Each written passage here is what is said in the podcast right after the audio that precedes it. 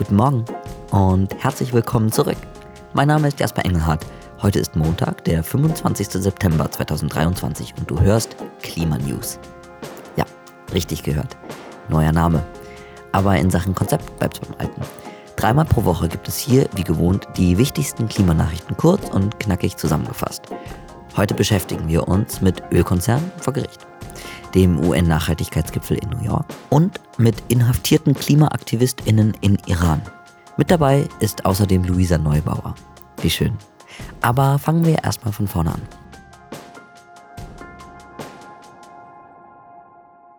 Ölkonzerne vor Gericht. Kalifornien verklagt die fünf größten Ölkonzerne BP, ExxonMobil, Shell, Chevron und ConocoPhillips und setzt damit ein starkes Zeichen.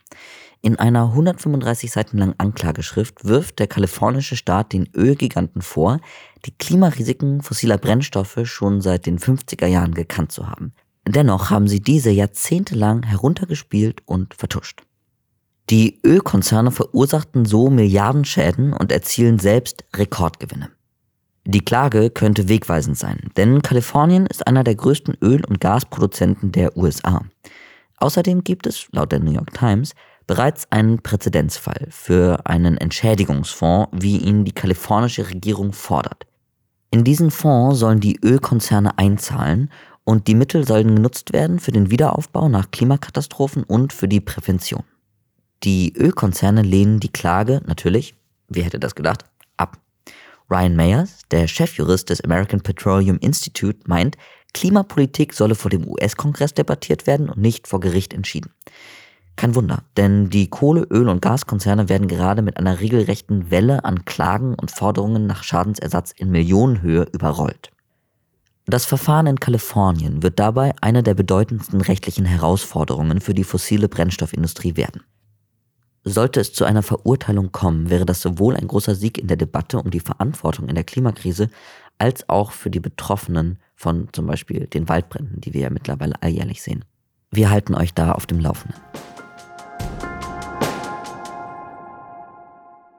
Schlechte Halbzeitbilanz für die Nachhaltigkeitsziele. In der letzten Woche trafen sich in New York Ministerinnen und Staats- und Regierungschefs aus aller Welt, um über nachhaltige Entwicklungsziele zu diskutieren. Diese 17 Ziele für nachhaltige Entwicklung wurden 2015 beschlossen und sollen bis Ende des Jahrzehnts von allen Mitgliedstaaten der Vereinten Nationen umgesetzt werden. Sie umfassen politische und soziale Vorhaben wie das Ende von Armut und Hunger, Geschlechtergleichheit oder Frieden, Gerechtigkeit und starke Institutionen aber auch ökologische Ziele wie sauberes Wasser und sanitäre Einrichtungen, bezahlbare und saubere Energie oder Maßnahmen zum Klimaschutz. Soweit, so wichtig, so gut. In diesem Jahr wurde nun aber Halbzeitbilanz gezogen und die sieht alles andere als rosig aus. In nur 15 Prozent der Ziele wurden Fortschritte gemacht. Mehr als die Hälfte erreichten nur schwache oder unzufriedenstellende Fortschritte und ein weiteres Drittel ist sogar zum Stillstand gekommen oder hat sich verschlechtert. Das stellt ein UN-Sonderbericht fest. UN-Generalsekretär Antonio Guterres sagt dazu, Zitat, wenn wir jetzt nicht handeln, könnte die Agenda 2030 zu einer Grabinschrift für eine Welt werden, die hätte sein können. Zitat Ende. Des Weiteren sagt er, die Welt gerate aus den Fugen.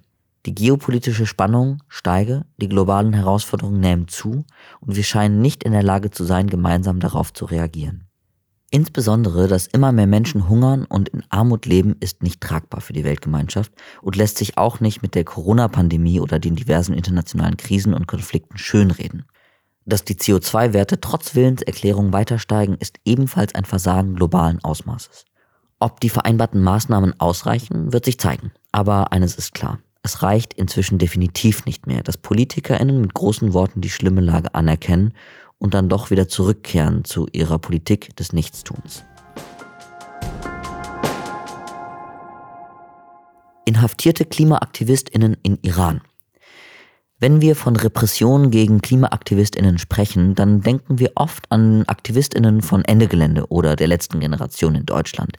Aber auch und besonders weltweit sind Umwelt- und KlimaaktivistInnen zunehmend Kriminalisierungen und Bedrohungen ausgesetzt. Besonders deutlich wird das in autoritären Unterdrückungsregimen wie Iran. Im Januar 2018 kam es dort zu einer Verhaftungswelle, die in der Inhaftierung zahlreicher Umweltschützerinnen resultierte. Ihnen wird ohne Vorlage von Beweisen vorgeworfen, unter dem Deckmantel von Umweltprojekten spioniert und Informationen über militärische Anlagen gesammelt zu haben. Viele von ihnen wurden in Isolationshaft gefoltert und anderweitig misshandelt. Zudem stützt sich der unfaire Prozess, der ihnen vor dem Revolutionsgericht in Teheran gemacht wurde, fast ausschließlich auf Geständnisse, die unter Folter erzwungen und später widerrufen wurden. Dennoch wurden viele von ihnen nach diesem Scheinprozess zu langen Haftstrafen verurteilt und sitzen bis heute im Gefängnis. In der letzten Woche übernahmen deshalb deutsche Klimaaktivistinnen die politische Partnerschaft für sieben noch inhaftierte Umweltschützerinnen in Iran und fordern deren sofortige Freilassung angesichts der anhaltenden Bedrohungen in Iran gegen Umweltaktivistinnen ein erstmaliger und wichtiger Schritt mit starker Symbolwirkung. Die Klimaaktivistinnen machen damit ein Jahr nach dem Mord an Gino Marchand Amini darauf aufmerksam, dass Klimaschutz und Menschenrechte nicht separat behandelt werden können. Denn es ist die Klimakrise, die durch ihre Folgen weltweit Menschenrechte gefährdet.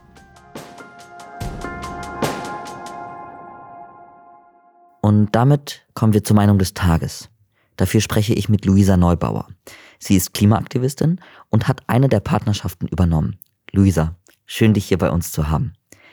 Wie ist die Lage gerade in Iran? Warum habt ihr Partnerschaften übernommen?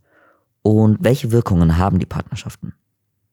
Es ist für uns ein, ich würde sagen, ganz erstmaliger Vorgang. Wir haben uns mit Fridays for Future zusammengetan mit der Menschenrechtsorganisation Hava Help und haben probiert ganz praktisch den Zusammenhang von Menschenrechten und Klimakrise offenzulegen. Denn ganz offensichtlich ist die Klimakrise an sich eine Menschenrechtskrise. Sie bedroht Menschen in ihren Rechten überall auf der Welt und gleichermaßen wissen wir eben auch, dort, wo Zivilgesellschaft eingeschränkt wird, wo Demokratien unter Beschuss geraten, dass gerade dort Umwelt- und Klimaaktivisten oftmals stark bedroht und diskriminiert und ebenfalls in ihrer Arbeit massivst eingeschränkt werden teilweise eben mit tödlichen Konsequenzen, wie wir das jetzt in steigenden Zahlen sehen, was die getöteten Umwelt- und Klimaaktivisten weltweit betrifft. Und an dieser Stelle gucken wir eben auch auf den Iran, gerade wo eben auch unter den vielen Bedrohten auch Umwelt- und Klimaaktivisten sind. Und wir haben jetzt mit Fridays for Future in sieben Fällen politische Patenschaften übernommen. Das heißt, wir sieben Fridays for Future Aktivistinnen aus Deutschland haben eine politische Patenschaft übernommen für jeweils einen der dort inhaftierten Umwelt- und Klimaaktivisten. Und damit nehmen wir natürlich einerseits eine, ja, eine öffentliche Rolle wahr. Wir, wir zeigen in aller Öffentlichkeit auch politisch, dass es hier Menschen zu verteidigen gibt und dass uns das was angeht. Und andererseits zeigen wir eben auch, wie eine Art gelebte internationale Solidarität aussehen kann. Wir sind natürlich darüber hinaus extrem besorgt und hoffen sehr, dass es für die Inhaftierten, aber eben auch die vielen, vielen weiteren Hoffnung gibt. Vielen Dank für deine Einschätzung. Und damit kommen wir zum Ende dieser Folge Klimanews. Am Montag, den 25. September 2023. Wenn dir dieser Podcast gefällt, freuen wir uns sehr, wenn du ihn speicherst, bewertest und weiterempfiehlst. Wir freuen uns außerdem auf dein Feedback, entweder direkt über Spotify oder per E-Mail. Für die Redaktion dieser Folge verantwortlich waren Reka Bleit, Kira Jeddah, Johann Lensing und Jonathan Auer. Produktion und Schnitt Corinne Bauermann. Und am Mikrofon verabschiedet sich Jasper Engelhardt. Alle wichtigen Links findest du auch in den Show Notes und wir hören uns hier dann am Mittwoch wieder. Bis dahin, hab einen richtig tollen Start in die neue Woche.